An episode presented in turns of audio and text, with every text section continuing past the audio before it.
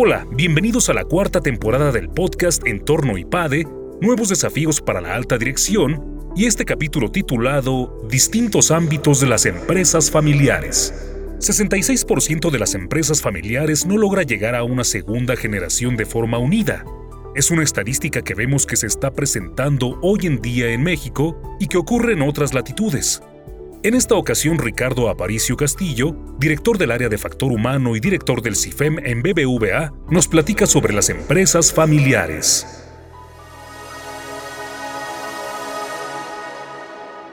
Me da mucho gusto saludarlos, platicar hoy sobre un tema apasionante que son las empresas familiares y reflexionar sobre algunas de sus características y retos. Sobre todo cuando hablamos de la mezcla que suele haber entre familia y empresa, empresa y familia. Siempre es un gran reto el armonizar estas dos dimensiones. ¿Por qué es importante hablar de esto? Hay un tema en las empresas familiares que es importante considerar de entrada y es el paso generacional de las empresas familiares. Por desgracia vemos que un 66% de las empresas familiares no logra llegar a una segunda generación de forma unida y exitosa, dándole continuidad al negocio de la mano de esta familia fundadora. Y a la tercera generación todavía vemos que un 50% adicional también fracasa. Quiere decir que solo una de cada seis empresas familiares logra llegar a tercera generación. Esto lo hemos estado analizando en el centro de investigación, nos preocupa, nos ocupa. Es una estadística que vemos que efectivamente se está presentando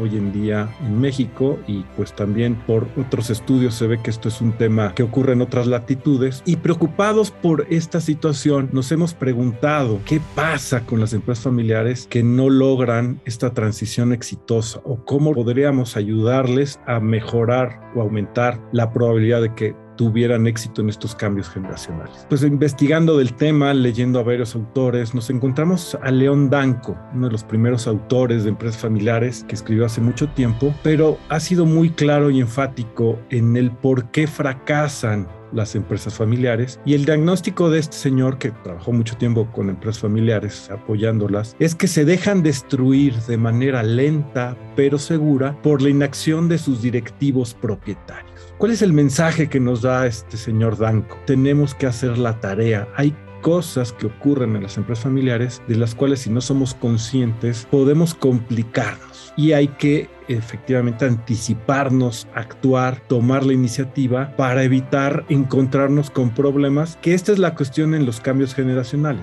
Vamos acumulando ciertos problemas, vamos cayendo en ciertas, digamos que malas prácticas, que en estas transiciones donde hay cambio de liderazgo, cambio de modelos de negocio a veces, recomposición del poder, todas estas situaciones nos pueden afectar de manera importante lo que vamos a platicar, lo que vamos a ver es desde el punto de vista de familia, qué es lo que como familia tenemos que hacer dado que tenemos una empresa para ser un factor que contribuya de manera exitosa a la continuidad de la empresa y por supuesto mantener la unidad familiar. Entonces, un primer reto importante es saber manejar las distintas dimensiones, los distintos ámbitos que hay en las empresas familiares. Pues hay una diversidad de roles que tenemos que saber manejar, ser accionistas, ser consejeros, directivos, familiares, cónyuges. Y bueno, siempre está este reto de a qué le das prioridad, desde qué visión estás abordando las cosas. Me gusta luego comentar, oye, pues desde el consejo, desde el boardroom, tomamos decisiones de negocio que pues a veces tienen implicaciones en la vida de las personas, de la familia, y luego te tienes que enfrentar con el bedroom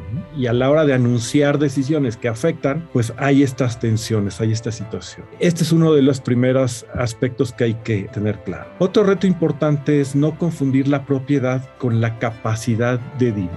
Como mi colega José Antonio Dávila suele decir, puede heredar la fortuna, pero no la capacidad de hacer fortuna. Dirigir implica tener capacidades que se tienen que desarrollar. Por supuesto que algunas son innatas, pues que se heredan de alguna forma pues, por la genética, por el ambiente donde nos toca vivir, pero dirigir además de eso implica pues desarrollar capacidades, experiencia, estudiar, preparar cosa muy distinta a las acciones, que pues esas sí se pueden heredar, pero el hecho de tener propiedad de una empresa no nos capacita para dirigir. Y a veces se piensa que esto es así, todo esto será tuyo algún día, y ¿no? entonces ya que llegues y tomes posesión de tu heredad, lo sabrás seguir manejando y manteniendo, y eso pues no siempre es así. Entonces hay que ser muy objetivos, pues si la persona quiere y puede involucrarse o no y no caer en esta situación que nos puede complicar las cosas. Un tercer reto importante es no mezclar el cariño con un contrato de trabajo. Claramente el sistema familiar está enfocado a buscar la felicidad, el bienestar de sus miembros. Pero el sistema empresarial está enfocado a generar riqueza, a hacer que la empresa sea capaz de lograr su autocontinuidad. Y estos dos sistemas que se vinculan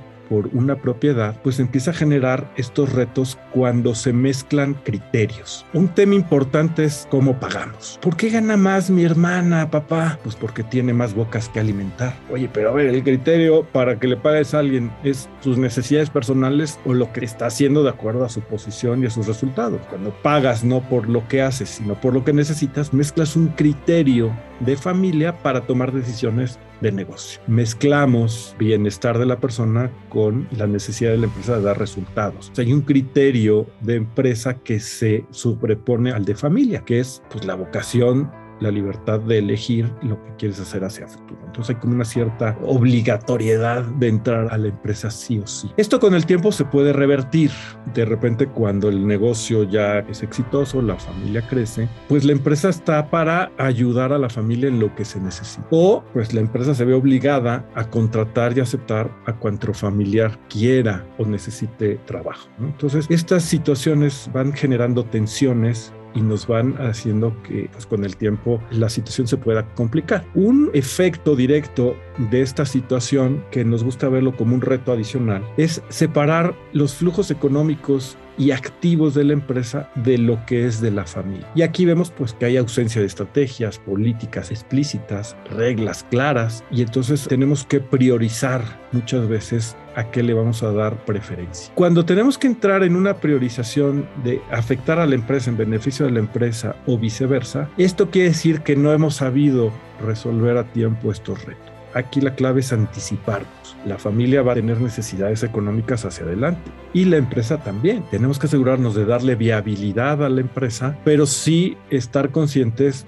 de que esa riqueza, ese patrimonio que se va creando, pues tenemos que saberlo administrar y usar bien en beneficio de la familia para que pueda a su vez esa familia seguir aportando capacidades, valores, talento a la empresa, ¿no? generar un círculo virtuoso. De otra forma, podemos generar un círculo donde la empresa empieza a ser abusada por la familia en cuanto al exceso de recursos que la familia toma de la empresa. Entonces le cargamos vacaciones, gastos personales, viajes y llega un momento en el que con el crecimiento de la familia pues no va a alcanzar lo que la empresa pueda generar para mantener ese nivel de vida. Situación a la cual seguramente nos tendremos que enfrentar en esos cambios generacionales que les comentaba. Queremos hacer conciencia del reto que implica que una familia esté vinculada a una empresa y saber como familia ser buenos propietarios aportar ese talento, esa capacidad, ese interés porque el negocio subsista y tenga vida propia, crezca, se desarrolle y sea este factor de éxito que necesitamos como sociedad mexicana. Pero eso a su vez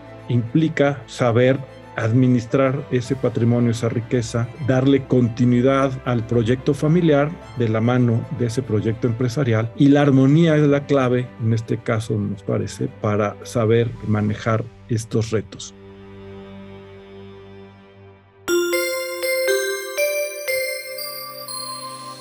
Suscríbete a nuestro canal de YouTube IPADE News Media y visita ipade.mx diagonal blog. En este canal encontrarás videos, artículos e infografías relacionadas con el mundo empresarial de la actualidad y no olvides compartir este contenido. IPADE, The World Calls.